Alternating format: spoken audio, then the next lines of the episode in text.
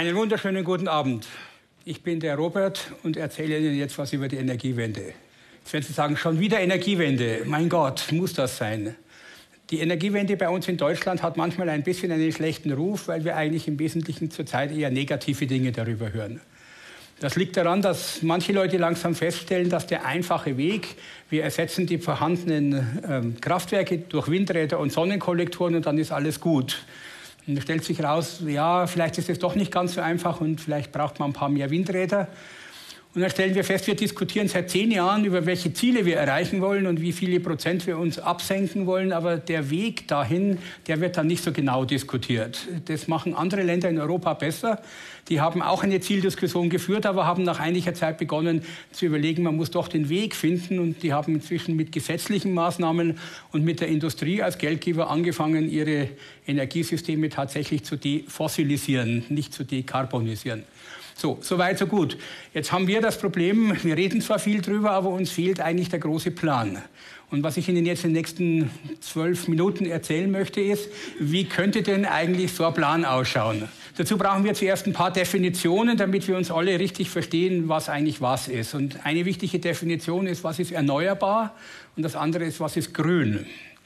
Ähm, nicht die politische Farbe, die kennen Sie ja, aber sondern im Kontext der Energie. Erneuerbar, das wissen wir alle, ist die Energie, die von der Sonne kommt und die kommt bei uns auf die Erde in Form von Elektrizität, die von Windrädern und von Sonnenkollektoren geliefert werden. Das ist natürlich richtig und das ist alles erneuerbar. Es ist aber leider nicht vollständig. Es gibt auch andere Formen von erneuerbarer Energie, welche die aus dem Boden kommen, auf die möchte ich heute nicht eingehen. Und man kann natürlich erneuerbare Energie auch umwandeln. Wenn man sie umwandeln möchte, dann ist es vielleicht eine gute Energie, über grüne Brennstoffe nachzudenken. Ha, was sind grüne Brennstoffe? Das sind alle Arten von Brennstoff, die wir so auch kennen, mit dem großen Unterschied, dass bei der Herstellung und bei der Benutzung kein Kohlendioxid in die Atmosphäre gegeben wird und auch kein Kohlendioxid in die Erde verpresst werden muss, sondern es wird ein Kreislauf gebildet. Also alle Stoffe, die wir zur Energiewandlung benutzen können und die dabei keine schädlichen Dinge in die Atmosphäre und an die Erde abgeben, sind per se grün. Das heißt, auch Stoffe, die Kohlenstoff enthalten, dürfen wir ohne weiteres als grün anschauen, solange wir diese Bedingungen erfüllen. Das ist jetzt schön. Jetzt kommt natürlich die interessante Frage, wo ist der Haken an der Sache? Und wir wissen schon, wo der Haken ist. Erneuerbare Energien sind nicht immer verfügbar. Es gibt dunkle Nächte bekanntlicherweise und auch hin und wieder weht kein Wind. Und wenn das auftritt, dann brauchen wir einen Speicher. Es wird immer und viel über Speicher diskutiert und wir wissen natürlich, Batterien sind Speicher, es gibt auch thermische Speicher, aber damit Sie ein Gefühl kriegen, dass diese Speicher nicht ausreichen, gebe ich Ihnen eine Zahl. Wenn man sich vorstellt, alle 48 Millionen Autos in Deutschland wären schon Elektroautos und man würde alle Batterien gleichzeitig laden und dann alle diese Batterien ins deutsche Stromnetz entladen, dann würde das genau für eine Stunde reichen, um Deutschland mit Strom zu versorgen. Das Jahr hat aber 8700 Stunden und somit stellen Sie fest, hier fehlt uns was. Und zwar ziemlich viel. Und deswegen muss man sich die Frage stellen, wie löst man das ziemlich viel Problem? Und da kommen jetzt andere Speicher in unsere, äh, unseren Blickwinkel, nämlich sogenannte chemische Speicher oder chemische Batterien. Ähm, da würde man jetzt sagen, chemische Speicher, chemische Batterie, habe ich noch nicht so gehört. Ja, glaube ich Ihnen auch. Es gibt auch viele Leute, die die Energiewende designen, die haben da auch noch nichts gehört davon, obwohl sie es eigentlich hätten sollen. Jetzt erkläre ich Ihnen ganz kurz, wie man das macht. Eine chemische Batterie ist so etwas Ähnliches wie ein Kraftwerk oder eine Raffinerie, eine große chemische Anlage. Und die ist in der Lage, diese Brennstoffe, die wir grün hergestellt haben, in alle Energieformen zu verwandeln, die wir brauchen. Jetzt fragen Sie natürlich, der Chemiker, wie machst du bitte einen grünen Brennstoff? Das machen wir erstens nicht in Deutschland. Wir machen es vielleicht in Spanien, wir machen es in Sizilien, wir machen es in der Mongolei, wir machen es in Afrika, wir machen es in Feuerland. Da gibt es nämlich sehr viel erneuerbare Energie, die wir sehr billig in Strom verwandeln können. Und dann verwenden wir ein Gerät, das der Chemiker Elektrolyseur nennt. Und dieser Elektrolyseur hat eine katalytische Beschichtung und mit Hilfe dieser katalytischen Beschichtung kann der Wasser in Wasserstoff und Sauerstoff zerlegen. Und dabei sagen unsere Kritiker, ja, da wird sehr viel Energie verbraucht. Das ist richtig, aber das wollen sie ja, denn bei dieser Gelegenheit wird diese Energie, die von der Sonne kommt, in das Wasserstoffmolekül transferiert.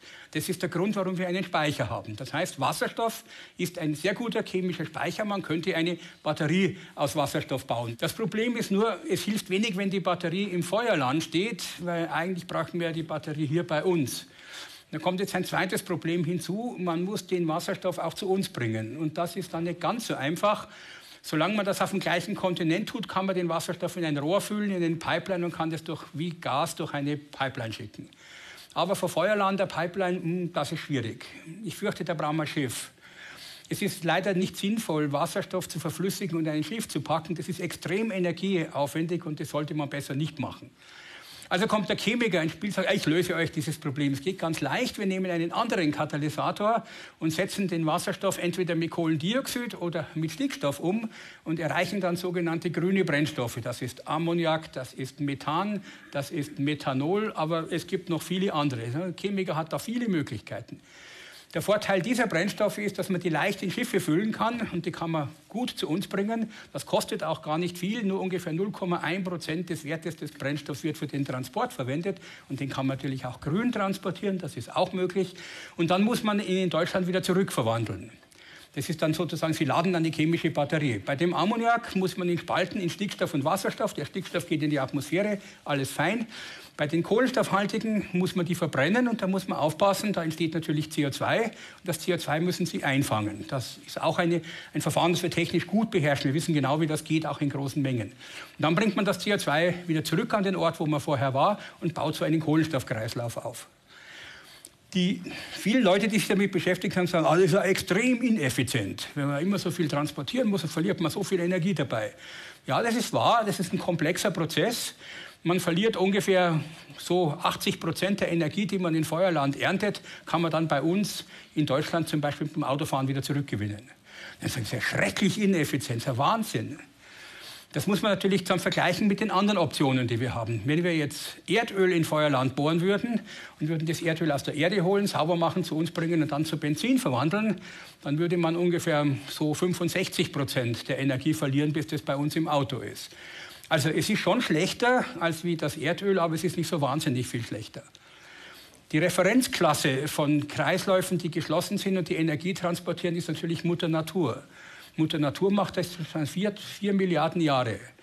Und deren Effizienz ist 0,5 Prozent. Also die verlieren 99,5 Prozent. Und die Natur kümmert sich nicht um Effizienz, das ist für die gar nicht wichtig. Hauptsache ist, es funktioniert. Und wie wir alle wissen, das funktioniert hervorragend. Denn aller Sauerstoff, den wir atmen und der auf dieser Erde ist, stammt aus diesem Prozess. Also es sind gigantische Mengen, die da schon abgelaufen sind und die Natur, wie gesagt, schert sich nicht um Effizienz. Müssen wir eigentlich auch nicht, weil die Wandler, die wir da hinstellen, sind relativ preisgünstig und die Energie, die von der Sonne auf die Erde kommt, ist ja gratis. Das ist ein großer Unterschied zu fossilen Energieträgern. Die fossilen Energieträger kosten pro Kilo, während die Sonne kostet pro Kilo nichts. Nur den Wandler.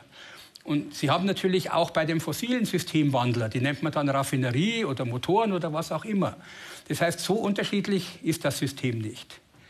Jetzt habe ich Ihnen schon die Natur genannt und es ist immer eine gute Idee zu überlegen, wenn man ein sehr großes Problem auf dieser Erde hat, ist es gut von der Natur zu lernen. Und dann überlegt man sich, macht die Natur auch einen Energiekreislauf? Und die Antwort ist ja. Und er ist sehr viel größer als der, der Energiekreislauf, den die Menschen haben. Und die Moleküle, die dabei vorkommen, sind ganz ähnlich wie beim technischen Energiekreislauf. Das CO2 ist das zentrale Molekül. Das CO2 wird in der Photosynthese beladen mit Wasserstoff und dann bildet sich ein Speicherstoff und in der Atmung wieder in CO2 zurückverwandelt. Das ist genau das gleiche Prinzip. Dazu muss man jetzt allerdings noch wissen, das Speichermolekül, das man dabei verwendet, ist jetzt dann nicht so was, was wir in den Tank füllen würden, sondern das Speichermolekül kennen Sie alle, das ist der Zucker. Das ist die Natur der Speichermoleküle. Da kann man alles Mögliche daraus machen. Jetzt sieht man, so verschieden ist doch eigentlich nicht. Also sollte man jetzt nicht die Idee haben, wir bauen die Natur nach, weil die Natur ist leider nicht sehr effizient. Das möchte ich an einem Beispiel erklären. Stellen Sie sich einen Baum vor. Da stellen Sie fest, wow, wie viele Blätter hängen an einem Baum? Sehr viele. Und wie viele Jahre müssen diese Blätter an einem Baum hängen, dass aus dem Pflänzchen ein richtiger Baum wird? Sehr viele Jahre. Daraus lernen Sie, die Energiedichte dieses Prozesses ist sehr gering in der Natur. Viel zu gering für uns und deswegen macht es keinen Sinn, die Natur einfach zu kopieren. Sondern wir brauchen etwas, was zwar genauso systemisch funktioniert wie die Natur, aber was viel effizienter ist. Ja, und die Chemiker haben halt sowas rausgefunden. Wir können das. Wir können es auch zu einigermaßen günstigen Preisen und wir können es auch ohne Stoffe dabei zu verwenden, die entweder fürchterlich giftig sind oder von denen es zu wenig auf dieser Erde gibt. Alle diese Probleme werden häufig in der Diskussion hervorgerufen, aber ich darf Ihnen sagen, wenn man das genau betrachtet, stimmt das nicht. Wir können die alle umgehen. Tja, dann ist die interessante Frage, hm, warum machen wir das eigentlich nicht? Ähm, da gibt es mehrere Gründe dafür. Der eine ist, dass wir natürlich so ein großes System noch nie gebaut haben und wir haben das alles nur auf dem Papier gemacht bis jetzt. Und wir kennen zwar alle die Schritte, die ich Ihnen erwähnt habe, einzeln, die können Sie als Fabriken kaufen auf der Erde. Aber es hat noch nie einer so ein System zusammengebaut und wir müssen davon ausgehen, wenn man das verschaltet in ein System, werden Probleme auftreten, die wir heute noch nicht kennen. Deswegen ist keine schlechte Idee, sich auch mit Grundlagenforschung damit zu beschäftigen, was würden denn alles für Probleme entstehen, wenn man so ein System baut. Das ist ein wesentlicher Teil der Arbeit, die wir machen. Dann muss man sich natürlich überlegen, alle diese einzelnen Komponenten, die wir bisher haben, sind noch lange nicht ausgereift, weil sie wurden nie auf diese Effizienz hin getrimmt. Also man kann an jedem dieser einzelnen Schritte noch erhebliche Verbesserungen anbringen. Heißt aber nicht, machen wir erst in 50 Jahren. Wir sind heute in der Lage, wenn Sie mir den Startschuss geben, baue ich Ihnen in drei Jahren für eine Million Tonnen zur Fabrik hin. Das können wir. Somit bleibt die letzte Frage, die ich mit Ihnen noch zu diskutieren habe. Ja, warum tun wir es noch nicht? Und da muss ich jetzt leider das Heft an die Politik weitergeben. Wir tun es deswegen nicht, weil die Politik uns keine klare Ansage macht. Die Ansage muss nicht heißen, wir fördern die erneuerbare Energie, sondern die Ansage muss heißen, wir nehmen endlich die fossilen Energieträger aus dem System raus. So, ein Ziel, eine Maßnahme, alles andere weg damit kein Mikromanagement existiert und damit auch endlich Technologieoffenheit einkehrt und damit wir Freedom to Operate haben. Wir wissen, wie man das macht, aber wir dürfen es nicht, weil alle möglichen Gesetze diese oder jene Schritte verhindern. Das ist echt schlecht. Und das Zweite, was natürlich in der Politik noch nicht gut genug gelöst ist, ist die Tatsache, dass wir immer nur an uns denken und nicht draufkommen, dass ja die Regeln eigentlich für die ganze Welt gelten müssen, weil es hilft nichts, wenn die Deutschen eine Energiewende machen und wenn wir Probleme mit Handel, WTO-Beschränkungen und sonst was bekommen, weil wir diese Energie aus dem Ausland importieren wollen. Es wäre eine super Idee, wenn man das zum Beispiel als europäische Gemeinschaft machen würde. Wäre super gut. Eine europäische Energieunion war doch einmal was. Und das Letzte, was man noch bedenken muss, ist, das Ganze muss langfristig stabil sein in den regulatorischen Bedingungen. Denn der Staat kann das nicht zahlen. Die Kosten, die dadurch entstehen, müssen alle wir Verbraucher bezahlen. Und wir Verbraucher bezahlen sie nur, wenn die Industrie das bezahlt und die Industrie investiert nur, wenn sie sich darauf verlassen können, dass sie einen Gewinn machen. So funktioniert Marktwirtschaft. Das ist so. Und es ist ausgeschlossen, dass man das auf einem anderen Weg erreichen kann, denn wir reden hier von Tausenden von Milliarden Euro Investment. So, jetzt habe ich Ihnen erklärt, wie so ein Plan ausschauen könnte. Der hat zwei Komponenten. Das heutige Energiesystem, das wir schon kennen, und die Windräder. Und das neue Energiesystem, die chemischen Batterien mit den grünen Brennstoffen. Wenn man beides miteinander kombiniert, können wir ganz locker die Energiewende hinkriegen. Da ist keine Hexerei dabei, man müsste es nur wollen. Das ist Ihre Aufgabe. Sorgen Sie doch vielleicht dafür, dass Ihre Politiker wissen, dass es das gibt und dass Sie dann vielleicht auch ein bisschen Anschub leisten. Vielen Dank für Ihre Aufmerksamkeit.